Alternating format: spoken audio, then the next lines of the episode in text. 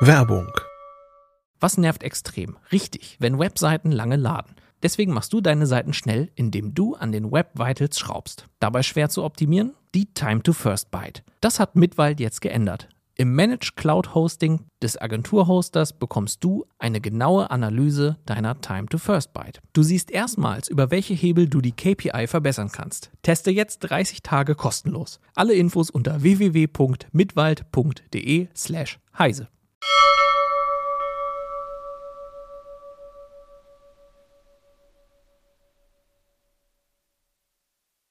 Heute bei CT Uplink Rasenmäher-Roboter, die ohne Begrenzungsdraht auskommen. Sieben Stück hat Sven Hansen getestet. Wir gucken, wie sie mit Igeln umgehen, äh, welche GPS haben, welche eine Kamera haben, wie gut die Erkennungssysteme sind und was jetzt letztlich dann die Vorteile und die Nachteile gegenüber der Begrenzungsdrähte sind. Viel Spaß!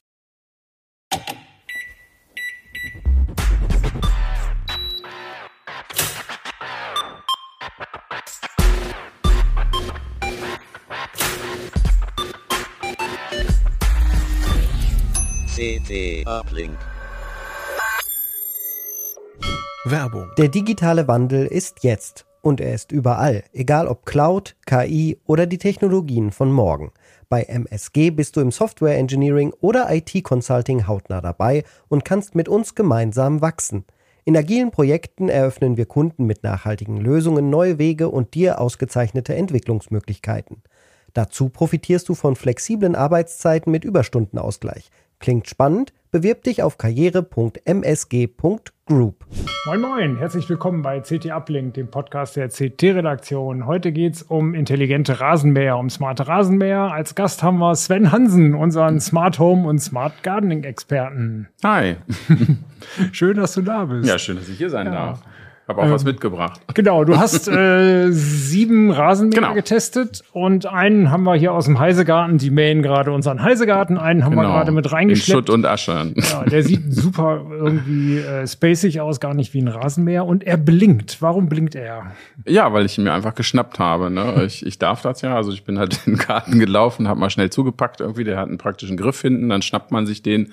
Dann piepst er so ein bisschen, äh, recht verhalten bei diesem Modell. Und dann fängt er halt wild an zu blinken. Und in der dazugehörigen App kommt dann natürlich auch eine Benachrichtigung, dass der entfernt wurde und dass der nicht mehr da ist, wo er eigentlich sein sollte. Genau, Diebstahlschutz. Die Dinger müssen ja rumfahren. Genau. Äh, wie schützt man die davor, dass jemand das genauso macht wie du?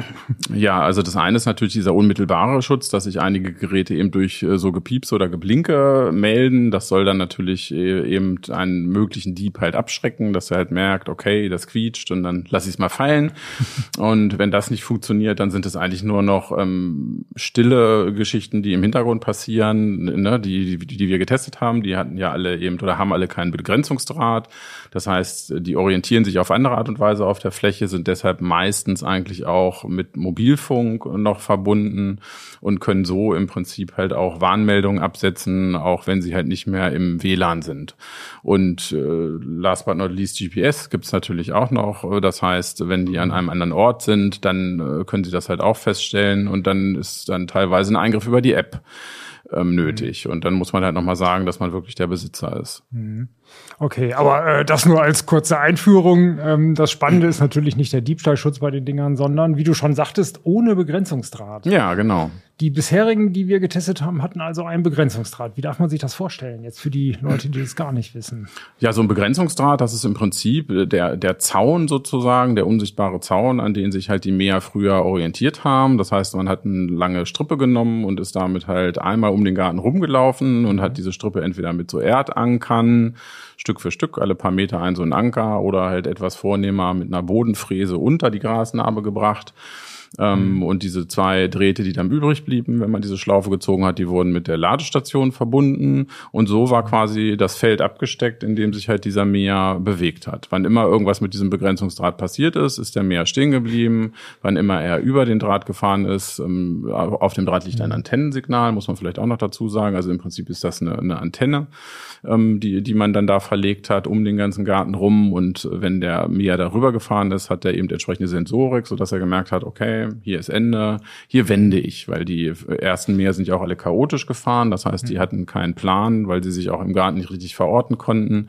Und das hieß halt, sie sind dann eingeschlagen irgendwo auf diesem Antennendraht und äh, haben dann kehrt gemacht und sind einfach in eine andere Gesch Richtung gefahren, immer mhm. hin und her. Genau. Mhm. Und jetzt die machen das anders. Die genau, die machen das anders. Und in unserem Testfeld hatten wir im Prinzip zwei verschiedene Strategien. Mhm. wir hatten Geräte, die, ähm, wenn man es kurz sagt, äh, gesagt haben, ich, ich mähe dich, wenn du grün bist. Also das heißt, die haben irgendwelche Kameraerkennung äh, mhm. eingebaut, eben erweiterte Sensorik und fahren einfach los. Und mhm. äh, so, solange sie meinen, das, was sie da unter den Rädern haben, ist irgendwie Gras, das gemäht werden sollen, dann fangen sie halt an, das zu mähen. Mhm. Das war der eine Teil. Und der andere Teil, der versuchte eben diesen ehemaligen Begrenzungsdraht durch andere Technologie zu ersetzen.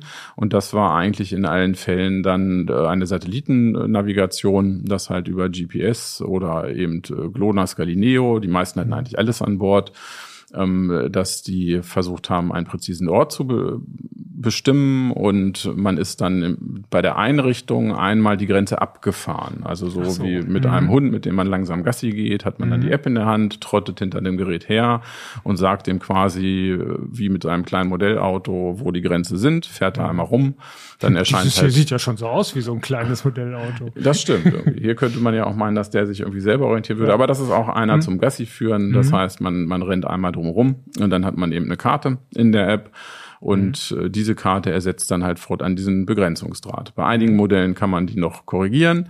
Bei manchen muss man alles wieder resetten und fängt halt wieder von vorne an, wenn irgendwas nicht stimmt. Mhm. Was kosten diese intelligenteren mehr gegenüber den normalen? Ohne Begrenzungsdraht hat das angefangen bei 1000 Euro. Das ist also doch durchaus auch schon teurer als ein mehr mit Begrenzungsdraht. Mhm. Ne? Da sind wir inzwischen, das, äh, da kriegst du auch mal welche für 500 Euro und da fängt das an. Also diese mhm. neuen Technologien lassen sich die Hersteller durchaus bezahlen und das ging ganz hoch bis 5000 Euro. Das sind dann aber auch wirklich welche, die sind schon so im, ja, ich sag mal, semi-professionellen Bereich oder die werden dann halt auch von Landschaftsgärtnern platziert mhm. in entsprechend großen Liegenschaften bis hin zu Golfplätzen und ähm, tun dann da halt äh, die Arbeit und werden meistens dann auch über einen Servicevertrag dann zum Saisonende wieder mhm. eingeholt, gewartet und dann halt eben wieder ausgesetzt, wenn es soweit ist. Okay. Ähm, äh, welche hast du alle getestet? Oh, da muss ich mal sehen, ob ich die jetzt alle noch oh, aufzählen kann. äh, EcoVex, EcoFlow von Ach, genau, genau, Erstmal das, vielleicht genau. der hier, der hier vor uns steht, für die Zuhörer, genau. das ist einer, der sieht wirklich aus wie ein Rallye-Auto. Also, ja, dann äh, genau, mhm. man kann sie auch so ein bisschen gruppieren. Ne? Das mhm. ist eben äh, ein, einer chinesischer Provenienz, äh, EcoFlow und äh, von da an, von denen hatten wir einige auch im Testfeld. EcoFlow, EcoVex äh, und auch der Navimo von von Segway. Die sind eigentlich auf eine gewisse gewisser Art sogar recht, recht ähnlich gewesen von dem, wie sie arbeiten und, und was sie mit, mit, mit den Apps machen. Ähm, und ja, und eigentlich drei Unternehmen, die nicht unbedingt jetzt nur mit Rasenmähern unterwegs waren oder mhm. bekannt waren jetzt für Rasenmähern. Ne? EcoFlow, die machen auch viel Energielösungen, viel Powergeschichten. Ähm, EcoVex ist eigentlich ein, ein Roboterhersteller, aber von Saugrobotern. Das mhm. kennen vielleicht einige die Geräte. Mhm. Und äh, bei Segway ist es äh, besonders, weil, weil dieser ganze Konzern halt in viele verschiedene Branches getrennt ist und eben dieser Segway-Robotik-Bereich einer nur davon ist. Also das äh, hat dann nichts unbedingt mit diesen Fahrgeräten zu tun, die man vielleicht damit verbindet. Mhm. Ähm, dann haben wir ganz äh, klassische Hersteller gehabt. Das ist äh, zum Beispiel Husqvarna und Stiga, die würde ich zu denen zählen, ne? die mhm. eigentlich äh, Husqvarna insbesondere, weil die dieses Feld dieser Mähroboter überhaupt erst aufgemacht haben, schon in den 90ern, also sie sind sehr lange okay mhm. da schon vertreten mit den, mit den Robotern und deshalb war das auch besonders spannend zu sehen, was die halt bei diesem Technologiesprung ohne Begrenzungsdraht halt mhm. irgendwie leisten. Stieger hatte ich gesagt. Und dann haben wir noch so welche, die eigentlich ja so ein bisschen Vertrieb über, über Baumärkte vor allen Dingen machen. Das ist Works. Das wird ein, werden einige auch her kennen von so Geräten, ne? so Akkuschrauber und solche Sachen machen die mhm. auch. Da haben wir hier den Unpacking, äh, das genau, Unpacking da, genau, genau. Der Works war, war der Unpacking ja. und mhm. genauso über dieselbe Vertriebsschiene zumindest mhm. läuft auch Einhell, auch so ein, ne, jemand, der halt Tools, Werkzeuge macht und da ist Rasenmäher halt so ein Bereich von vielen. Also eigentlich ein ganz mhm. äh, bunt gemischtes Testfeld. Jetzt mhm. müssten wir sieben zusammen haben. Also, ja. Drei, vier, ja, genau. Habt ihr euch die alle gemerkt? Ich hoffe, wir haben. Ähm, hast du einen prinzipiellen Unterschied gefunden zwischen den äh, GPS-Lösungen und den Kameralösungen? Ja, schon. Also erstmal zwischen den GPS-Lösungen untereinander, ne, ohne jetzt zu viel zu mhm. verraten von dem Test, kann man schon sagen, dass das gerade. Wir können die, ruhig alles. Ach, wir verraten. können alles verraten. Ja, ja. Ach so, genau. Das ist ein, äh, ein Test, der ist in Heft 11.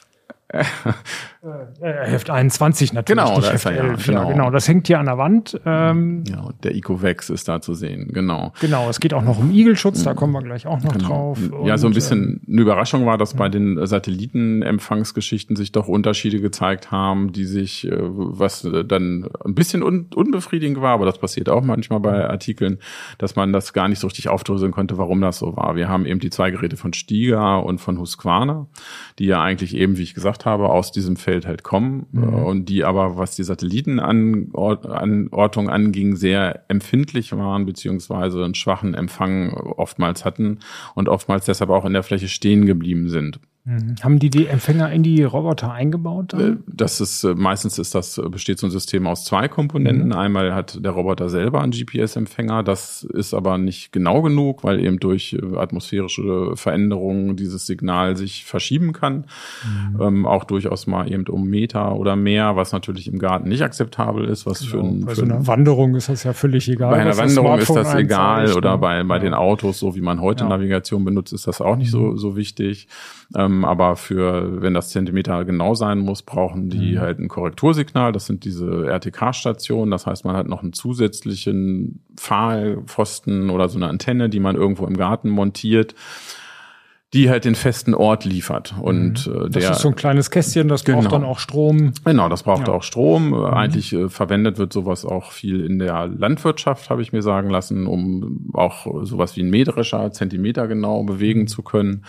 Ähm, und diese, diese feste Station liefert dann halt die Korrekturdaten. Das heißt, mhm. der GPS-Empfänger im Gerät, der empfängt das, korrigiert das anhand der Bezugsdaten von der Messstation und kann so halt Zentimeter genau navigieren. Ja, und eigentlich würde man meinen, dass, dass da alle die, die gleiche Empfangsleistung haben oder nicht. Ähm, aber wie gesagt, gerade die, diese etablierteren Geräte sind da durchaus häufiger hängen geblieben. Mhm. Und das ist natürlich unschön, gerade wenn es um, um Bäume geht oder so, weil so, ja, so ein Baum hat man auch mal im Garten. ja, durchaus. Und das mhm. ist dann äh, schon äh, ja schade, wenn man die dann da immer wieder aufsammeln muss und, und händisch wieder losschicken muss. Eben, aber was ich sagte, so richtig, woran es liegt, kann man schwer sagen. Ne? Das kann auch ein bisschen äh, eine konservativere Programmierung sein, die dahinter mhm. steht. Ähm, weil andererseits hier diesen Jungen zum Beispiel, den EcoFlow, äh, den habe ich auch mal erwischt, wie ja sehr dicht beim Gebäude. Das ist auch so eine typische Problemsituation. Zumal hier im Verlag, weil das Gebäude einfach höher ist, auch höher als im Privathaus üblich. Da mhm. ist der Empfang dann schlechter. Und der ist dann quasi immer nur von links nach rechts gefahren und hat da patrouilliert wie so ein Soldat. Und die App hat aber gesagt, der würde sich überall bewegen. Also da fehlten offensichtlich halt einfach auch die Daten. Okay. Der hat halt mhm. weitergemacht, ne? wo ich mir dann auch überlegt habe, okay, ne, vielleicht äh, hat der manchmal auch keinen Empfang oder schlechten Empfang, aber die Programmierer sagen, fährst du halt so genau. weiter, ohne Empfang. Mhm. Irgendwann wird da schon wieder mal Empfang sein. Ne? Mhm. Und ja, das, das ist ein, ist ein bisschen, bisschen schwierig. Aber man äh, konnte schon sagen, dass die üblichen, die mit, äh, mit diesen Ortungsdiensten unterwegs waren, da weniger empfindlich waren und man sie deshalb halt auch weniger dann einsammeln musste auf mhm. der Fläche. Okay, welcher war deiner Meinung nach der stärkste mit dem besten Empfang von den GPS-Geräten? Die anderen waren da gefühlt äh, gleich auf. Mhm. Also da, das würde ich jetzt, würde ich jetzt nicht sagen. Bei der mhm. Installation hat man das allerdings auch schon gemerkt, eben dieser Unterschied äh, zwischen, äh, zwischen diesen etablierten Herstellern und, und, und dem Restfeld, weil das äh, deutlich unempfindlicher war. Mhm. Also man muss sich das so vorstellen, dass auch diese Korrekturstation ja platziert werden muss und das ist halt Teil der Ersteinrichtung auch. Und äh, da hat man dann entweder sowas wie eine Signalstärkeanzeige oder die App sagt dann halt, halt auch, ne, geh nochmal hier hin oder geh dahin, rechts, links. Und auch da war es so, dass bei der ersten Einrichtung die, äh, das Husqvarna-Gerät und die, das Stiga-Gerät schon deutlich anspruchsvoller waren und mhm. das alles mehr Zeit äh, in Anspruch genommen hat und man halt auch die Korrekturstation ähm, an prominenterer Stelle aufstellen musste. Ne, bei den anderen war das halt einfach nur so ein müder Erd Erdspieß, äh, 1,60 Meter, mhm. den man da in den Boden rammen musste. Und äh, ja, Husqvarna hängt bei uns auf dem Dach. Ne, die sagen auch von vornherein möglichst an die, die Spitze des Turms äh, halt erklimmen. Und Stieger verbaut ihn zuerst in der Ladestation, was ja eigentlich äh, ganz schön wäre, wenn es funktionieren würde. Mhm. ähm, aber in 99 Prozent der Fälle funktioniert es halt nicht, weil die Ladestation natürlich immer am Rande platziert wird oder verdeckt, äh, weil man den Rasenmäher schützen will. Ne? Der soll ja auch schattig sein, vielleicht nicht ganz so exponiert. Vielleicht auch von der Straße aus gar nicht sichtbar. Und das beißt sich halt mhm. dann aber mit der für den Satelliten besten Position. Das wäre ja quasi in der Mitte des Grundstücks mit mhm. freier Sicht nach oben. Und mhm. da, da kommt man halt schlecht übereinander und dann kann man aber da die Korrekturstation rausschrauben und hängt dann aber auch wieder auf der Leiter und muss die irgendwo höher mhm. platzieren. Aber du würdest schon empfehlen, die Korrekturstationen zu benutzen, wenn der Hersteller sie anbietet? Die sind dabei, die muss man benutzen. Muss man, also ansonsten so. kannst du nicht, ah, ne? Ja, die, ja. die sind Pflicht, also das, mhm. das geht nicht anders. Den mhm. einen, den wir, der hochpräzise navigiert ohne die Korrekturstation, ist der ähm, Eco Vex auch so ähnlich. EcoFlow, mhm. EcoVex, muss ich immer noch gucken. Das ist dieser schöne Weiße, der auch auf dem Heft zu sehen ist. Mhm. Ähm, und der nutzt äh, UWB, Ultra Wideband, und mhm. äh, im Prinzip sind das so Sendebarken. Also man stellt halt zwei, äh, zwei Beacons auf. Die sind mit D-Zellen befüllt, das ist nicht so schön. Ne? Das sind diese mhm. Trümmerbatterien. Ne? Ja, ja nee, Akku noch nicht mhm. mal. Ne? Ich weiß gar nicht, ob wahrscheinlich gibt es auch D-Zellen-Akkus, aber die kosten dann wahrscheinlich äh, aus äh, ja, 100 Euro extra. Mhm. Ähm, und äh, die stellt man auf und dadurch, dass das UWB selber halt auch abgeschattet werden kann, kann das auch bei komplexeren Grundstücken so sein, dass man da mehrere von braucht. Mhm. Wenn jemand ein Spaßvogel die bei der Gartenparty mal rauszieht, muss man neu einrichten. Mhm. Ähm, aber das System arbeitet dann, ne, braucht eben keine Korrekturdaten vom Satelliten, sondern orientiert sich halt mhm. an diesen UWB-Geschichten und kann so halt präzise mhm. im Garten. Das heißt, er weiß sozusagen, in, in echten Koordinaten gar nicht, wo er ist, sondern nee, nur relativ genau, zu diesem genau. Barken. Also der hat trotzdem, haben die noch, äh, ne, gibt es eine GPS-Option, die ist dann halt aber mehr eben für grobe Orientierung, sprich mhm. für diese Diebstahlschutzgeschichten oder so würde mhm. er das dann halt nehmen. Aber um sich halt Zentimeter genau auf dem Grundstück zu bewegen, benutzt das äh, Gerät halt dann UWB. Mhm. Würdest du sagen, besser oder schlechter als GPS? Also mir persönlich gefallen diese Batterien halt irgendwie nicht und diese mhm. komischen Barken jetzt mal. Also die sind jetzt nicht besonders hässlich, ne, sind irgendwie so 50, 60 Zentimeter Meter hoch und in strahlend weiß. Das ist natürlich auch so eine Designfrage. Ne? Ich habe wenig strahlend weiße Sachen im Garten. ähm, und mhm. was mich äh, wirklich eher nerven würde, sind diese D-Zellen-Sachen, weil das irgendwie so typische Tamagotchi-Sachen sind, wo man sich dann immer darum kümmern muss. Dann mhm. fällt vielleicht mal die eine aus oder die andere. Und das ist natürlich auch eine Investition, D-Zellen. Und dass die, dass, dass die D-Zellen D-Zellen sind, das zeigt halt auch schon, dass da durchaus auch signifikant Energie gebraucht wird. Sonst hätte der mhm. Hersteller wahrscheinlich nicht solche Böller da. Weißt du, ob die die ganze Zeit senden oder werden die irgendwie ein- und ausgeschaltet? Oder macht der ja, ich gehe davon aus, dass sie halt auch in so einen Low-Energy-Modus fallen mhm. werden. Ne? Aber solange das Ding halt fährt, müssen die natürlich dann immer mhm. parat sein. Hm, das heißt, da wird auch so eine Kommunikation sein. Ja, der, der genau. Mäher sagt den Dingern irgendwann, jetzt fahre ich los und dann, dann senden die. Genau, okay. das kann man sich mhm. ja dann so richtig wie so wie Triangulation da vorstellen. Ja. Ne? Der mhm. hat dann diese zwei Barken und in der, die, die Station kann er auch noch als Referenzpunkt äh, heranziehen und damit kann man auch relativ große Grundstücke durchaus abdecken, aber mhm. man braucht halt immer, also es darf halt nicht um die Ecke sein vom Haus oder so. Ne? Dann wird es schwierig und ein so eine mhm. Barke kostet auch 100 Euro extra. Ne? Da muss man halt dann nochmal nachkaufen. Mhm. Okay, gut. Wie haben sich die geschlagen, die es nur mit der Kamera versuchen? Äh, total lustiger Ansatz irgendwie, äh, ne, mhm. weil es ist ja so ein bisschen, hat so einen Freilassen-Charakter. Also gerade der Works, den wir hier auch vorher besprochen hatten, der ist sehr schnell bei der Sache, der Ne, Works fährt so gleich los und äh, der andere war der Einhelmäher, der eben keinen Begrenzungsdraht mhm. hat. Einhelm macht noch so eine Art Orientierungsfahrt, wo das Mähwerk nicht an ist. Also den lässt man frei und dann ne, schnüffelt er quasi erstmal im Garten rum und versucht mhm. sich mit, mit, mit äh, Kamera zu orientieren und so eine Karte zu machen. Hatte aber gar keine App, also da weiß man nicht, was der macht. Und bei dem Works ist es so, der mäht sofort los und das ist auf eine gewisse Art schon, schon cool, weil das war natürlich auch immer die mhm. Kritik an diesen Drahtmähern Jahren, ne, dass du einfach sehr viel Arbeit erstmal investieren musst, bevor das Ding überhaupt mal anfängt. Ne, auspacken, dieses ganze Kabellage musst du legen. Mhm. Wenn du ein ungeduldiger Mensch warst, so wie ich, dann führte das immer dazu, dass das Kabel dann gleich am Anfang zerschnetzelt war, weil je mehr Erdanker, desto flacher ist es natürlich, wenn es dann mal hochstellt. Und mhm. das, also ich glaube, der erste Draht, den ich verlegt hatte, der war dann auch fünfmal durchtrennt irgendwie, dann musste ich ihn irgendwann neu wieder verlegen. Ja, also das mhm. für die Ungeduldigen war das schon cool. Also das mhm. war, war das Positive. Ne? Aus der Verpackung nehmen, aufladen Und dann fährt das halt los und fängt sofort an zu mähen. Ja, und dann kann man sich mit dem Kaffee daneben setzen und gucken, was das Gerät da macht. Mhm. Und das ist wirklich auch ganz spannend zu beobachten, weil, weil äh, der sich ja dann auch in seiner Umwelt so ein bisschen orientiert. Und äh, kann man sich aber auch vorstellen, der ist halt auch eher vorsichtig programmiert ähm, also da kann es auch schon mal sein, dass er ein paar Gänseblümchen stehen lässt oder irgendwas, was da auf der ah, Rasenfläche okay. ist. Einfach mhm. weil er ja sagt, okay, ne, könnte ja irgendwie was sein, was dann doch stehen bleiben soll und dann macht er einen Bogen drumherum. Mhm. Das muss nicht schlecht sein, ne, was ich auf jeden Fall bei Rasen auch gelernt habe. Ne, es gibt irgendwie Rasen und Rasen und jeder hat da so seine, seine Vorstellung. Ne? Also das, äh, ne, einer möchte irgendwie Bahnen wie auf dem Golfplatz links und rechts und die, der andere möchte, dass aber alle Blümchen irgendwie noch stehen bleiben und alles ein bisschen ausgefranst mhm ist. Also ja, und der, der Works halt, ne, hat das so ein bisschen wilder gelassen. Mhm er war dann für, für manche Grundstücke ist er, glaube ich, generell nicht geeignet. Also so wie hier jetzt ähm, im, im Verlag ist halt die Situation, dass da noch so ein bisschen Brunnenanlagen sind, die auch nicht sonderlich abgesperrt sind. Das heißt, da geht irgendwie Rasenfläche dann in Uferzone mhm. über. Da wird es so ein bisschen fuzzy, würde ich mal sagen. ist einer reingefahren? Äh, nee, es, wir mussten keinen rausziehen. das, das war gut, aber ich habe mhm. den Works dann an der, auf dem Teilstück vom Grundstück irgendwann gestoppt, weil ich schon den Eindruck hatte, dass der sich so ein bisschen auch weiter an, an den Teich ranarbeitet. Mhm. Also es ist jetzt keine so hochwertige Vegetation da im Uferbereich ge gewesen, ähm, mhm. aber ne, der tastet sich halt schon vor und wenn er beim zweiten oder dritten Mal da ist, dann sieht es vielleicht doch eher aus wie Rasen, weil es ein bisschen kürzer geworden ist. Mhm.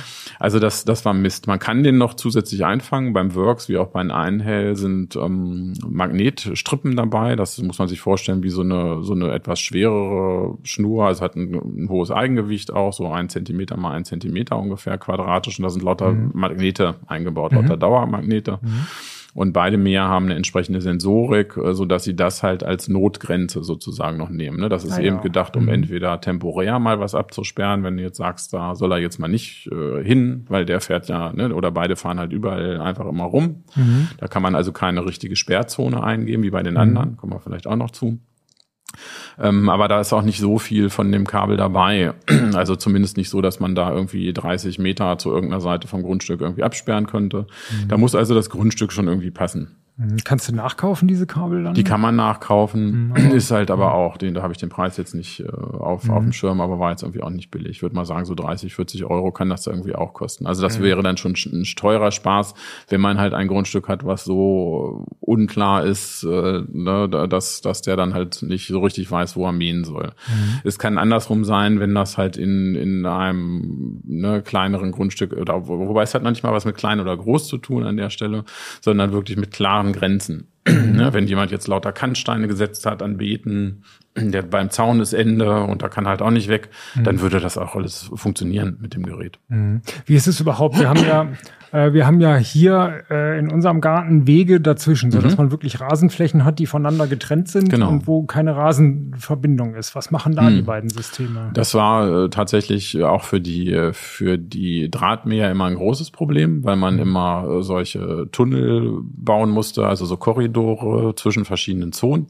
Mhm. Und da waren die meistens auch sehr empfindlich, ähm, weil die eine bestimmte Breite haben mussten und dann war es manchmal schwierig, die auch durch die Korridore durchzuführen, gerade solange sie noch chaotisch gefahren sind. Manchmal haben sie sich dann auch zufällig, sind sie dann da eingeschlagen und waren plötzlich dann im anderen Bereich, obwohl sie da nicht hin sollten.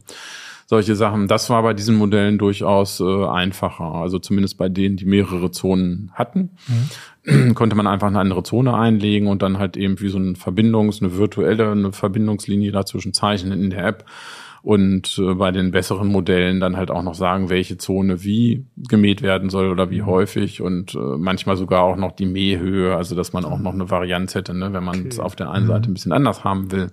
Mhm. Das ist äh, ganz praktisch. Und die wie, können in den Korridoren hören die dann automatisch auf zu mähen. Genau, der da nicht die Kiesel durch die Gegend genau, schmeißen. Genau, der macht so. das Mähwerk an der Stelle dann halt aus mhm. ne, und fährt dann einfach eine Runde, wo man ihn halt hingeschickt hat und fängt, mhm. fängt an der anderen Stelle dann wieder an zu mähen. Genau.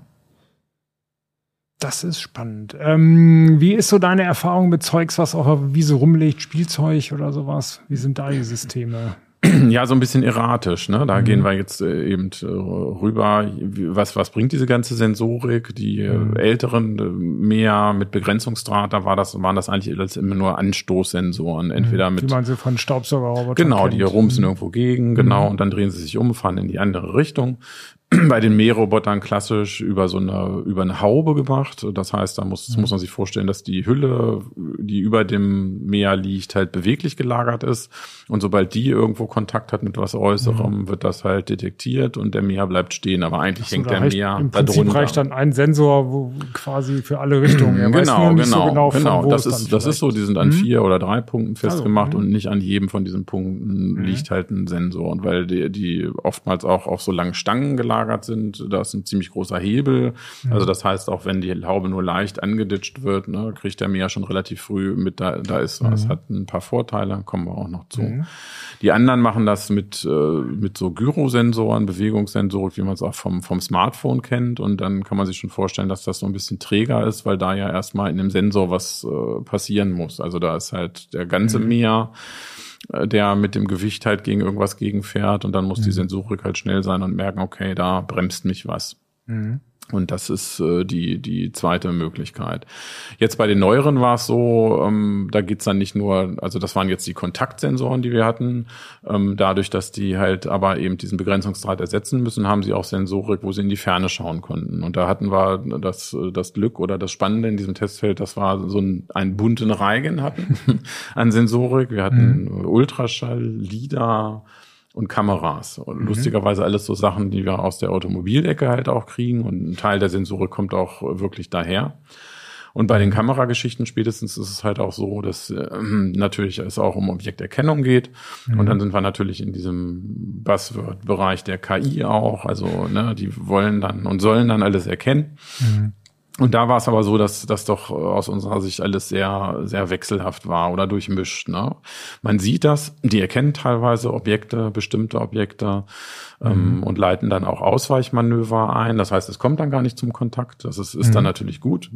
Und das äh, sieht einfach auch ein bisschen cleverer aus, ne? wenn, wenn der Meer halt nicht immer gegen irgendwelche Blumenpötte dagegen semmelt, sondern halt schon merkt, okay, da ist was. Mhm. Und äh, fährt halt dementsprechend drumrum. Ähm, bei den Erkennungsleistungen war es halt aber so, dass das nicht unbedingt immer reproduzierbar war. Und da haben wir schon gesagt, ne, so richtig verlassen kann man sich darauf nicht was jetzt beim Fußball nicht so wichtig ist vielleicht, aber mhm. in diesem Bereich halt Kleintierschutz und Igelschutz natürlich schon eine große Rolle spielt. Mhm. Genau, das ist ja das große Problem. Da haben wir ja auch äh, viele Tipps im Heft extra zugegeben, vor allem der Igelschutz. Was ist das genau. Problem genau. mit den Igeln? Wieso sind es gerade die Igel und die Rasenmäherroboter? Ja, wie der Kollege in dem Artikel auch äh, geschrieben hat, irgendwie die Igel sind natürlich auch niedlich. also es gibt vielleicht ja. andere Tiere wie Kröten oder sowas, die da vielleicht auch mal in Gefahr sind. Die sind irgendwie nicht ganz so possierlich. Ähm, die Zahlen ähm, sind eigentlich, eigentlich hat man keine richtige Zahlenbasis, um, mhm. um wirklich zu sagen, wie groß das Problem eigentlich ist. Das äh, ist auch äh, schade, ne, dass das nicht an zentraler Stelle mal vernünftig erfasst wird, weil man halt schon so den Eindruck hat, man, man spricht halt mit der einen Fraktion, die halt komplett dagegen ist und sagt, eigentlich mhm. sollte man die Gerätekategorie verbieten, weil es sterben so viele Igel und andere, die halt sagen, nee, da ist halt nichts, ne, die auch irgendwelche, hier, wir haben ja auch einen Gärtner quasi, der hat halt 850 von den Dingern halt laufen und sagt ja. halt, war bei mir nicht.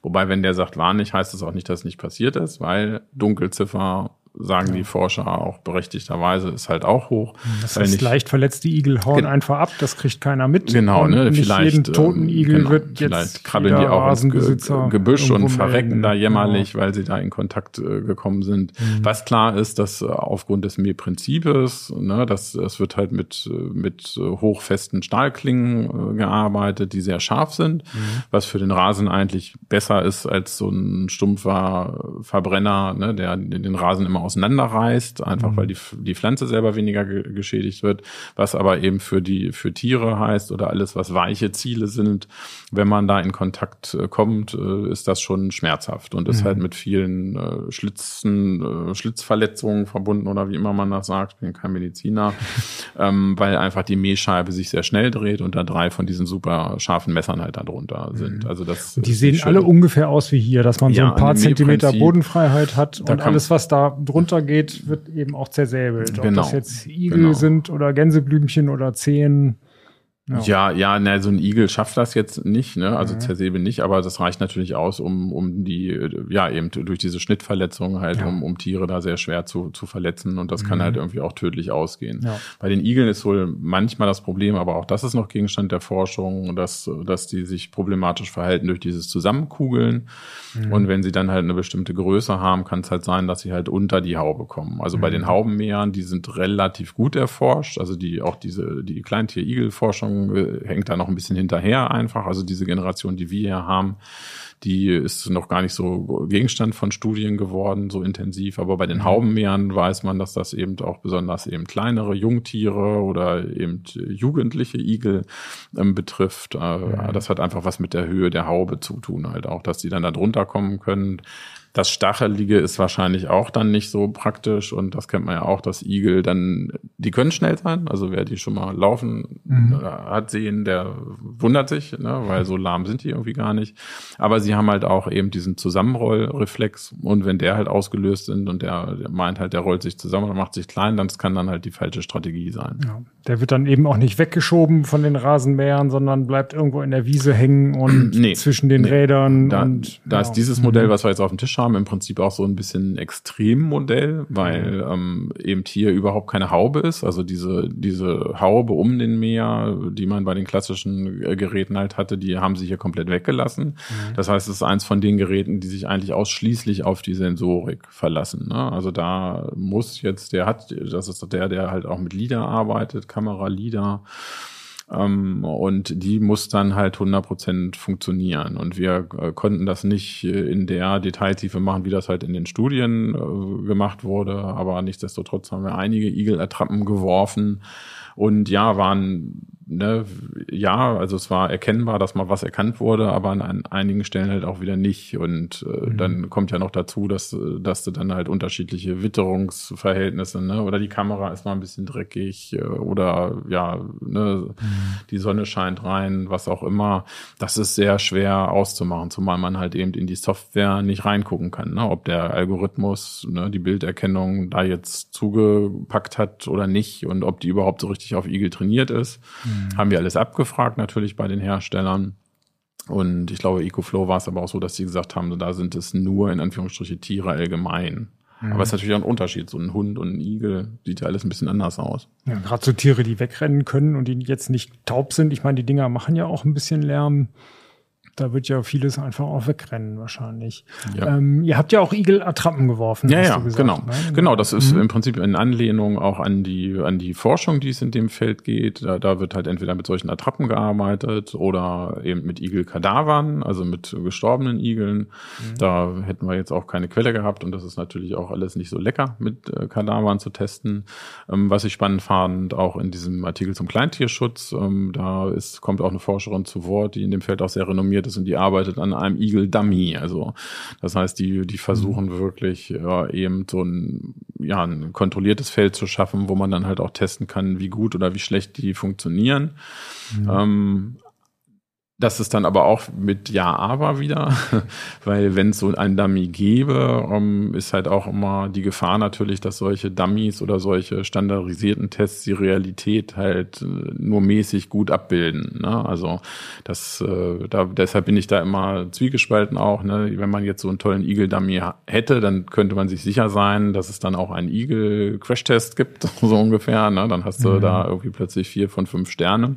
Und das heißt dann natürlich, wenn der dann fünf Sterne Sterne hat, dann würde der wahrscheinlich den Dummy auch perfekt erkennen. Aber wie es dann in der wirklichen Wirklichkeit ist, Ah, da ja. bin ich mir immer noch unsicher. Also für mich war vor so. Vor allem hören die Hersteller dann ja auch mit den Optimierungen auf, wenn sie so. irgendwie diesen Dummy nicht mehr so, genau, dann, aber genau, dann ne, Dummy, jüngere Igel, so, ne? Checkbox ja. halt, ne, Dummy, Dummy erkannt irgendwie. Ja. Also da hätte ich so ein bisschen Bedenken, dass okay. man das aus dem Auge verliert, so das ganze Gesamtpaket. Deshalb halt auch die Tipps und und deshalb haben wir auch ganz klar nochmal gesagt, dass man die halt irgendwie da zur, zur Dämmerung oder auch wenn man halt sieht, mhm Igel sind eigentlich ganz, äh, ganz treue Gesellen, also die haben so ihre Wege und äh, wer Igel im Garten hat, der kriegt das früher oder später auch mit. Mhm. Und dann sollte man vielleicht jetzt auch in so einer Zeit wie dem Herbst, wenn die halt anfangen, sich da dick und rund zu fressen und viel unterwegs sind, dann muss man halt davon Abstand nehmen, die auf jeden mhm. Fall in der Dämmerung fahren zu lassen oder halt genau. nur unter Aufsicht. Ihr habt schöne Tipps, genau. Der wichtigste genau. Tipp ist natürlich nachts nicht fahren, in der Dämmerung nicht fahren. Ähm, wer jetzt glaubt, Igel sind nur nachts unterwegs, da habt ihr doch auch zusammengefasst. Warum? Ja, genau. Eben gerade, nein, gerade in mhm. diesen äh, ne, intensiven Sammelzeiten, also wenn die sich auf den Winterschlaf vorbereiten, dann kann das halt durchaus mal sein, dass die tagsüber dann gesichtet werden. Ne? Oder zu Paarungszeiten, dann haben sie andere Interessen und dann achten sie auch nicht darauf, ob es dunkel ist oder hell. Und mhm. Deshalb, ähm, ja, sollte man, wenn man in so einem Gebiet wohnt, äh, ne, das ist ja auch nochmal, ne, es kann ja auch sein, dass du irgendwie so städtisch unterwegs bist, dass da eh alles eingezäunt ist und dass da sowieso kein, kein Tier dazwischen kommen kann, ne, dann mhm. ist es äh, vielleicht auch damit getan, aber wer in einem so einem wilderen Gebiet halt wohnt, der sollte da auf jeden Fall Rücksicht drauf nehmen. Die mhm. Software-Updates hatten wir noch mit äh, reingeschrieben, auf jeden Fall, gerade weil wir schon während des Tests gesehen haben, dass sich da unheimlich viel bewegt und mhm. weil die Hersteller auch gerade eben eben bei, bei diesen KI-basierten Features äh, doch gerne nochmal nachlegen und versuchen, die Erkennungsleistung zu, zu verbessern. Also eben auch immer auf Updates achten, die Sensorik ruhig immer hochfahren, also von oben losgehen. Also man muss sich das so vorstellen. Also alles einschalten. Alles einschalten und auch mhm. ruhig höchste Empfindlichkeit. Mhm. Die ähm, viele Apps bieten solche Einstellungsmöglichkeiten. Einfach weil man natürlich nicht will, dass das Ding immer, immer steht und, und stoppt ne, also zu empfindlich ist, dann mhm. ist ein bisschen wie bei Fehlalarm von Alarmanlagen. Ne? Und dann, dann wird es halt nervig, aber erstmal zumindest alles aktivieren, was man an Schutzmaßnahmen hat. Und so ein bisschen an die Hersteller gerichtet war, war dann die Aufforderung halt gegenüber diesen modernen Erkennungsgeschichten trotzdem halt diese ganze Mechanik halt nicht, äh, nicht zu vernachlässigen. Mhm. Ja, weil auch die, diese klassischen Modelle, die eben gar nicht so viel Sensorik hatten, also wir hatten doch zwei, drei Hauben mehr auf jeden Fall noch im Testfeld. Und klar ist es schön, wenn der Kontakt vermieden wird, aber äh, diese Haube hat trotzdem dann dazu geführt, dass die halt dagegen gefahren sind und beigedreht sind. Also das war halt schon, dass mhm. man selbst bei unseren äh, Testumgebung gesehen hat, okay, dieses äh, Prinzip mit der Haube, das ist gar nicht so schlecht, das hat sich bewährt mhm. und mhm. andersrum, diese Erkennungsleistung ist noch nicht so weit, dass, dass man da auf alles andere verzichten kann. Mhm. Welche hatten eine Haube und haben alle Igel Attrappen umfahren? Äh, ja, äh, wie gesagt, irgendwie die mit, mit, mit der Wissenschaftlichkeit, ne? deshalb haben wir, haben wir da eben auch keine Note dahinter mhm. geschrieben, mhm. tatsächlich, also, also, sondern berichtet. Ne? Aber äh, Husqvarna habe ich noch in Erinnerung, das sind ja auch die, ne, die im Prinzip dieses ganze Haumensystem da halt erfunden haben. Wäre jetzt auch schade, wenn die über die Meer, äh, über die Igel alle rüber gemäht wären. Mhm. Den habe ich da in Erinnerung und der Stieger arbeitet auch nach demselben Prinzip, nach dem klassischen Prinzip. Mhm. Werbung. Der digitale Wandel ist jetzt und er ist überall, egal ob Cloud, KI oder die Technologien von morgen. Bei MSG bist du im Software Engineering oder IT Consulting hautnah dabei und kannst mit uns gemeinsam wachsen.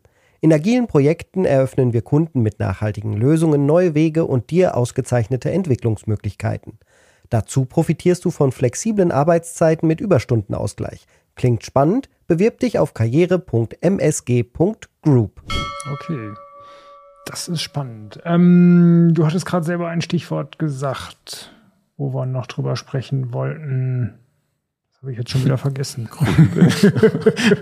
Wie es manchmal so ist. Ach ja, stimmt. Ich habe immer gesagt, da kommen wir später noch ja, zu. Auf was wollten wir denn noch kommen? Igel. Ähm, wie groß ist euer Garten eigentlich ungefähr, in dem du getestet hast hauptsächlich? Ja, bei mir sind es so 1200 Quadratmeter mhm. Wildnis, also wo, wo ich aber auch mehr, weniger die, die Randbereiche mir angeguckt habe, sondern vor allen Dingen die Sachen auf der Fläche mhm. getestet habe. Das liegt aber daran, dass da auch immer noch Kinder rumrennen, die lauter Zeug machen, was Kinder halt so machen und herrlich viel Klimbim da rumliegen lassen. Mhm. Nicht so also, reproduzierbar dann. nee, nee, genau, das war weniger reproduzierbar. Mhm. Wobei diese Igeltests haben wir auch bei mir gemacht, weil da einfach Platz war und weil dieses mhm. in, in den Weg schmeißen bei manchen Meeren gar nicht so einfach ist, weil wenn die dann chaotisch fahren, ist es nicht so einfach, die Bahn zu kalkulieren. Also muss man schon viele Igel schmeißen. Und an der Stelle muss man einfach auch sagen, ne, da, da, da musste man halt die, die, dieses wissenschaftliche, ja, war, war schwer, das alles unter gleichen Bedingungen, ne, weil ja. der eine kommt dann aus der einen Richtung, der eine fährt mit der Sonne, der andere gegen der Sonne, da ist es eigentlich schon wieder vorbei mit der Wissenschaft. Ne? Also da müsste man sehr viele Igel noch schmeißen und mhm. da noch viel mehr Arbeit halt reinstecken. Hättest du denn irgendeinen, wo du dir sagst, oh, der hat schon ganz schön viel übersehen? Grübel. Nee, habe ich jetzt nicht in Erinnerung. Also wir hatten keinen, der, der wirklich immer zuverlässig über Igel und Maulwürfe gefahren wäre. Nein. Äh, nee, eigentlich nicht. Also, mhm. ne, da gab's gab's immer irgendwo, also eigentlich fand ich die, die eben nur wie der Ecoflow halt eben nur auf Bilderkennung setzen mhm. und gar keine Haube haben, waren da schon eher im, im, im Hintertreffen. Ne? Also mhm. ich äh, hätte halt eben bei dem Maß an Sensorik, die, die verbaut ist, hätte ich mir da mehr erhofft, zumindest einfach von, von der Technik halt. Ne? Aber man kann jetzt auch leider nicht, nicht reingucken. Also der mhm. EcoFlow gibt halt auch, hat keine Bildausgabe in der App oder so, dass man jetzt gucken könnte, ne, was kommt denn bei dieser Kamera überhaupt an? Also, mhm. und im Prinzip äh, ne, ist das schon, wenn man das Bildmaterial hat, dann hat man auch als Mensch schon ein ganz gutes Gefühl dafür, ob das neuronale Netz überhaupt eine Chance hat. Ne? Das hängt viel an der Bildqualität. Also ich hätte jetzt gerne äh, gehabt, ne, einfach mal, mal zu sehen, was, was sieht denn gerade der, der Mähroboter da. Mhm. War Oder, einer dabei, der das gezeigt hat? Nein, bei dem EcoVex äh, kann mhm. man sich eine, der hat zwei Kamerasysteme und eine kann man sich anzeigen lassen davon, aber die uninteressante. Der hat so mhm. eine 360-Grad-Kamera die man auch noch als Überwachungskamera einsetzen kann. Also mhm. das ist im Prinzip okay. so ein bisschen auch eine Alarmanlage auf Rädern, den kann man noch äh, Streife fahren lassen, so ein bisschen. Mhm. Ne? Den kannst du auch an bestimmte Orte im Garten fahren lassen, dann guckt er da ein bisschen in die Richtung und dann kann man über die App gucken, allerdings in einer, wie ich finde, ziemlich räudigen Qualität. Mhm. Ähm, aber die eigentliche HD-Kamera, die nach vorne gerichtet ist, über die dann sicherlich halt auch diese Erkennungsleistung äh, passiert, die war so direkt nicht abrufbar. Mhm. Nee, da lassen sich die Hersteller nicht so richtig in die Karten gucken. Okay. Mhm. Äh, genau, das wollte ich noch kurz. Die Firmware-Updates, die mhm. laufen alle über die Apps dann, über die jeweiligen oder machen die Geräte das automatisch? Also fünf davon, wenn ich recht entsinne, machen das automatisch over the mhm. air, auch wie bei ja. Autos im Prinzip. Ne? Da muss man sich ja nicht drum kümmern, mhm. beziehungsweise kriegt in der App dann halt eine Benachrichtigung, dass man das halt durchführen sollte. Ähm, das äh, Problematischste oder Nervigste, da weiß ich noch was, weil ich da sehr lange vorgesessen habe, war da der Stieger mehr, weil äh, Stieger auf Wi-Fi auch verzichtet und das alles nur über Bluetooth macht. Und da muss man sich halt vorstellen, dass die, die Firmware Updates doch schon eine gewisse Größe haben und diese Bluetooth-Verbindung natürlich nicht auf Datendurchsatz optimiert ist. Mhm. Und da saß man schon ziemlich lange. Also oh gerade bei Ersteinrichtungen, da bei Stieger mussten auch drei Komponenten, also da kriegte die, die Korrekturstation ein Update, der MEA ein Update mhm. und die Ladestation ein Update. Und dann, ja, das war dann auch schon ein Kännchen Kaffee oder eine mhm. Thermoskanne konnte man sich daneben stellen. Und das Handy, dann Bluetooth-Verbindung kannst du ja auch noch nicht mehr weggehen. Ne? Also das mhm. heißt, dein Device ist auch noch geblockt. Ne? Da freust du dich, wenn du zwei, drei Testhandys hast und dich dann noch parallel um anderen Rasenmäher kümmern kannst. Aber ich hatte ja sieben. Ja, okay. Will ich mich nicht beschweren. Okay. Äh, die Rasenmäher mit Mobilfunk, kosten die dann laufend Geld irgendwann mal? Früher oder später ist das so, ja, ja. ja. Ähm, lustigerweise Ecoflow hatte sich noch gemeldet, dass vielleicht ein Fehler in der Tabelle wäre, aber der Kundendienst hat nochmal gesagt, dass es kein Fehler ist. Also die wissen selber nicht so richtig. Okay. Bei denen war es nämlich so, der kommt halt eben auch schon mit Mobilfunk eingebaut und dann stand aber auf der Homepage stand nicht so richtig was, ne? Mhm. Aber klar ist, ne, diese, diese Datenverbindung, früher oder später fallen da ja Kosten an, ne? Und natürlich. Das heißt, du hast immer so ein, zwei, drei Jahre frei, je nach Auf Hersteller. jeden Fall, genau. Da mhm. ist immer eine Zeit äh, drin, die frei ist ist. Bei, bei dem Navimo von Segway ähm, war es so, dass das auch noch von Modell zu Modell unterschiedlich ist. Mhm. Also den, den gab es halt in, in oder gibt es in verschiedenen Ausführungen für verschiedene ähm, Quadratmeter-Bereiche mhm. und einmal kriegt man, glaube ich, zwei Jahre, einmal vier Jahre. Also da muss man so ein bisschen gucken. Okay. Ne? Mhm. Zum einen, ob, ne, wie, wie lange man das gratis hat, was es dann mhm. kostet, ähm, wenn es nicht mehr gratis ist. Ähm, was kostet so fünf bis zehn Euro im Monat? Ja, so zehn Euro können da schon anfallen. Mhm. Ja, ja. Und das ist ja schon viel irgendwie, ne, für so einen Mobilfunkvertrag. Da muss man dann, oder werden, glaube ich, viele Leute am Ende der Zeit einfach gucken, ja, bringt das jetzt überhaupt so viel für mich, ne? Das ist ja Mhm. dann die Sache, Diebstahlschutz, Mhm. ne? Da- Das ist das eine. Andererseits, wenn der Dieb zu doof ist und das nicht weiß, da ist der mir ja trotzdem weg und dann weiß ich vielleicht, wo er steht, aber hab davon immer noch nichts. Dann steht er halt Ja, woanders. Teich versenkt, wo man eh nicht mehr rankommt, genau, ne? oder er liegt irgendwo im Fluss oder so. Da muss ich gucken. Am äh, besten gefallen hat es mir eigentlich ähm, bei EcoVex. Ähm, da war das eine Option. Das heißt, da gibt's halt so ein Kommunikationsmodul. Das kann man nehmen, muss man aber nicht. Und da gab's dann auch zwei. War aber auch alles sehr schlecht kommuniziert auf der Homepage. Auch viel Recherche und hä und ö. Und eins davon ist ziemlich teuer. Da ist der Vertrag schon drin, da bezahlt sie quasi auch die Kommunikationskosten. Und eins haben sie auch, das ist relativ günstig und da kann ich eine Karte klickern. Ah, okay. Und da kann es natürlich sein, ne, wenn ich eine SIM-Card oder Multicard habe, dann kann ich das vielleicht an einen anderen Vertrag von mir dranhängen. Ne, und dann, äh, das finde ich eigentlich immer ganz schön. Oder moderner wäre es natürlich mit einer eSIM, aber das war aber auch der einzige, der eben mit so einer flexiblen Möglichkeit da dran gekommen ist. Nee, ansonsten ist das so, muss man darauf achten, sind immer Kosten da.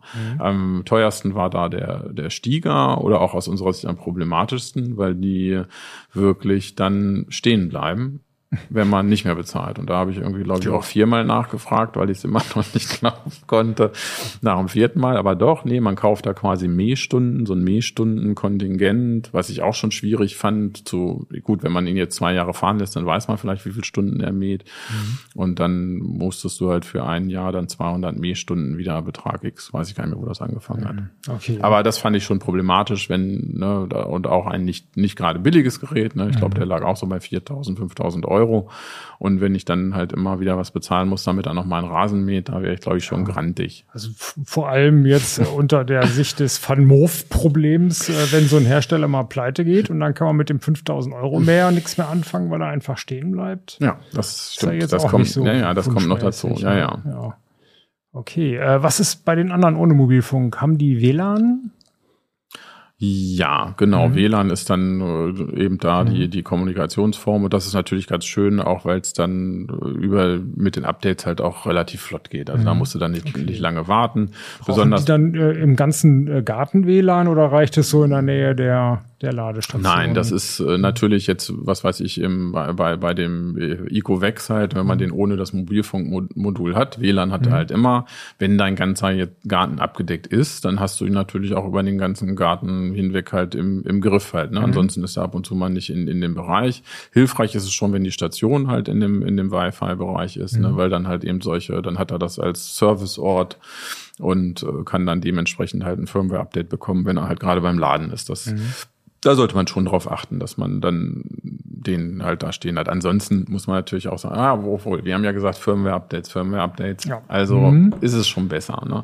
Jetzt bei den alten Meeren hätte ich auch gesagt, wenn die Firmware sowieso nur einmal im Jahr kommt, dann ist das ja auch so ein typisches Service-Ding. Ne? Das heißt, zum Winter lasse ich die ja eh nicht durch den Schnee flügen.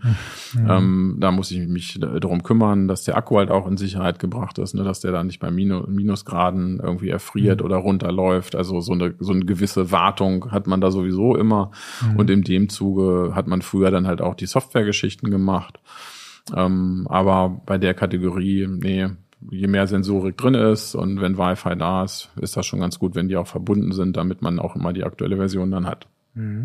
Ähm, die Ladestationen sind auch alle wasserdicht. Also die können irgendwo im Garten stehen oder sollte Ja, man die sind, die sind haben? wasserdicht. Ähm, trotzdem, wer das kann, ne, also ein bisschen Schutz äh, sind die Geräte jetzt auch nicht Mhm. äh, traurig drum. Ein größeres Problem ist eigentlich die Sonne.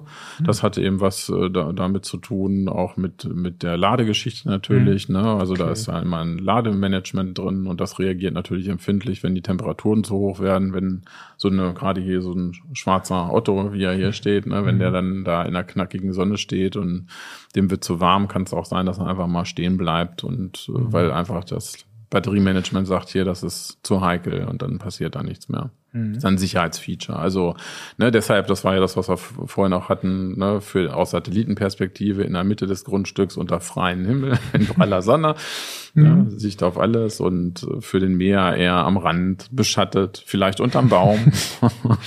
da kommt man in so einen gewissen Konflikt. Okay. Welchen würdest du dir holen für deinen Garten? Würdest du überhaupt einen holen oder lieber Handmähen oder die Kinder mähen lassen? Also ich habe das wieder zum Anlass genommen, einen, den ich mal für nach einem anderen Test mir selber ge ge geschossen habe, mhm. bei eBay wieder rauszuholen und war überrascht, dass er noch lief. ähm, das mhm. Äh, Kabel hatten wir allerdings zersemmelt über die Jahre durch verschiedene Veränderungen im Garten. Ne? Das passiert mhm. dann auch gern mal was. Ne? Das, äh, das spricht auch da. gegen die Begrenzungsdrähte eigentlich. Ja, das, äh, früher oder später mhm. muss man das einfach sagen. Ne? Die werden kaputt gehen. Entweder reißen sie unter der Erde durch Vegetation mhm. oder eben, ja, so ein Garten lebt ja auch. Man macht das ja nicht einmal und verändert das nicht ja, wieder. Ne? Das heißt, da ist noch, da steht plötzlich das Hochbeet äh, ne, auf, auf dem Kabel oder hier, wie gesagt, mit dem Spaten kann man die auch mal schnell durchtrennen. Ne? Und irgendwie waren so mhm. viel Fehlstellen, dass ich zumindest die Schlaufe, die ich hatte, irgendwie nicht mehr nicht mehr in Betrieb gekriegt habe. Also das ja. habe ich zum Anlass genommen, weil ich es dann doch wieder ganz lustig fand, wenn, wenn die da so rumfahren. Mhm. Und ja, für mein wilderes Grundstück, äh, was wir noch nicht hatten, viele von den neueren fahren halt systematisch. Das war durch diese hochpräzise Navigation können sie das halt auch. Also mhm. es gab früher auch schon welche, die das versucht haben und da ist aber meistens irgendwie was stehen geblieben. Das muss man sich so vorstellen, wenn dann ne, der an einem Rad plötzlich äh, gegen Hindernis gestoßen ist, ne, dann verzieht sich halt die ganze Spur einfach. Mhm. Und das hat man aber sehr gut gesehen. Wenn die halt diese präzisere Navigation haben, können sie das auch korrigieren und fahren dann wirklich in Bahnen. Bei mir nicht, weil ich das Muster so schön finde, aber die sind natürlich deutlich schneller auch fertig. Mhm. Ne? Also das, äh, wenn, wenn die sortiert fahren, das eher hier ein positives Beispiel. EcoFlow zeigt das auch in der App sehr vorbildlich an. Das heißt, der hat halt die Karte, macht so eine Art Plan, so eine Strategie, die man auch in der Karte dann schon vorher sehen kann. Und dann fährt er das mhm. halt äh, stumpf ab. Und das äh, fand ich schon sehr angenehm, weil ich dann auch sehen konnte, okay, jetzt macht er erst das, dann macht er das. Mhm. Und dann kann man sich da auch ein bisschen besser drauf einstellen, weil eben die, die chaotisch fahren, wuseln ja immer mhm. überall rum. Ne? Und das heißt, auch wenn mal irgendwie Besuch im Garten ist oder im einen Teil passiert das und mhm. oder ne, da ist ein Trampolin oder weiß der Kuckuck, irgendwie jemand fliegt ein Fahrrad. Ne, bei dem, bei den Chaosmähern führt das immer dazu, dass man dann auf die Stopptaste haut, weil der einem dann auf die Sender geht. Gefühlt ne, ist es dann, dass er einem immer nur zwischen den Füßen mhm. rumfährt. Wo sonst? Ne? Mhm. Also mal, nee, doch da, muss ja nicht hier sein. Und äh, bei denen kann man sich da sehr gut drauf einstellen. Oder mhm. was ich auch sehr schön finde bei denen, dass man eben über die App in den Karten halt auch Sperrzonen setzen kann. Auch temporäre, ne? Wenn du jetzt irgendwie da Gartenpavillon, ja. irgendwas mhm. da mal temporär stehen hast für eine Zeit, kannst du halt dann eine Sperrzone drumherum mhm. schicken und dann machen die da halt einen Bogen drumherum und dann nimmt man sie wieder mhm. raus. Das ist eigentlich diese Kartensachen. Das ist das, was ich da am, am angenehmsten fand bei denen. Und mhm. leider war es nur. Welche haben das? Welche haben die Karten? Ja, fünf haben, nee, vier haben Karte, bei, bei, nee, fünf haben eine Karte. Und bei mhm. zweien konnte man sie aber nur verändern. Mhm. Und das, das war der Husqvarna, der konnte Karte verändern und der Navimo. Ähm, und mhm. das kann natürlich sein, hier bei solchen Geräten, dass sowas nochmal als Update kommt. Mhm. Das ist aber schon sehr praktisch, weil man äh, ansonsten eben bei dem Ecovex zum Beispiel, der hat noch nicht mal mehrere Zonen. Also beim mhm. Ecovex muss man immer alles als eine Zone äh, verstehen. Also auch wenn man so Korridorfahrten hat, muss man das alles in einem Rutsch machen und kann dann aber nichts verändern. Das heißt, wenn man ganz vorne sieht, ach Mensch, das hätte ich jetzt aber gern einen Meter woanders oder so, dann muss man alles wieder von vorne machen. Mhm. Und das ist irgendwie dann schon nervig. Also diese Korrekturmöglichkeit das äh, fand ich persönlich schon sehr hilfreich. Ist mhm. übrigens eigentlich sowieso über so eine Gartensaison oftmals nötig, weil sich Vegetation halt auch verändert, ist ja klar. Ne? Also mhm. jeder Busch ist nicht immer gleich, irgendwie da wächst halt auch mal was und das kann also immer mal sein, dass man übers Jahr korrigieren muss und eigentlich ist das ein großer Vorteil der Technik ohne Begrenzungsdraht und momentan machen noch nicht alle Hersteller das nutzbar für den Kunden. Mhm. Aber du würdest schon sagen, auf Dauer ist Begrenzungsgrad, äh, Begrenzungsdraht ganz schön kompliziert, weil ihr ihn doch im Laufe des Gartenlebens häufiger kaputt machst. Sind die neuen Techniken schon die besseren? Also das Fazit war so ein bisschen gespalten. Ich hatte, mhm. hab, ne, eben, da kommen wir wieder zurück auf unsere Rasentypen und es gibt absolute Kontrollfreaks unter den mhm. Rasenliebhabern und ich glaube, ein Kontrollfreak wird momentan immer noch beim Draht sein, weil, ja. weil eben der Draht mir die Möglichkeit gibt, halt auch den irgendwie einen Zentimeter weiter zurückzunehmen, einfach weil mich das nervt, weil, weil da da mhm. halt irgendwie bei den Steinen plötzlich dann irgendwie so einen dünnen Streifen halt irgendwie stehen lässt oder so. Wenn der Draht also nicht unter der Erde ist, dann habe ich da eigentlich die Möglichkeit, auch über Wochen noch zuzugreifen und das halt einfach noch an meine Bedürfnisse anzupassen halt. Ne? Mhm. Oder ich kann einen Draht auch unter Steinen verlegen, dann sage ich halt, dann lege ich da halt keinen Stein. Also es gibt Leute, die bauen ihr Grundstück quasi auch so um, damit halt am Ende kein Helm stehen bleibt und keine Korrektur an irgendeiner Stelle möglich okay. ist. Ne? Mhm. Und ich glaube, dieses Maß an, an Präzision hast du momentan nur bei den Drahtmähern. Ne? Mhm. Andersrum ne, eben von diesem beschriebenen Works, wo du sagst, hier, mäh doch einfach mal los. Äh, für manche Grundstücke und, und manche Kunden wird das genau das Richtige sein. Und wenn dann halt eben da mal irgendwie eine Margerite steht, dann sagt er, ach, eine Margerite und lässt die vielleicht einfach, einfach mal stehen. und dann passt das auch. Mhm. Also da muss man ein bisschen gucken, wo, wo man herkommt und wo man hin will. Okay, cool. Willst du dir einen holen davon oder wie macht ihr weiter? Nee, zu teuer und ich habe ja meine alten und solange die ah. noch nicht kaputt sind, fahren die bei mir da chaotisch. Sehr gut. Kreuz und quer. okay. Sehr schön, vielen Dank. Fällt dir noch was ein? Äh, was möchtest du noch loswerden? Äh, zum Thema Rasenmäher. Nö, ich glaube, wir haben, also naja, nach, ich habe die ja lange getestet, ne? Mhm. Stollentiefe, nein, da wird sehr gartentechnisch sein, ne? Ist mhm. dann nicht technisch, aber Genau, im Artikel findet ihr noch viel weitere Details. Das äh, CT21 äh, online und im Handel, glaube ich, schon nicht mehr. Äh, aber ja, ihr findet die schon noch, wenn ihr die braucht. Wir machen den Link unten rein, gleich in die Kommentare.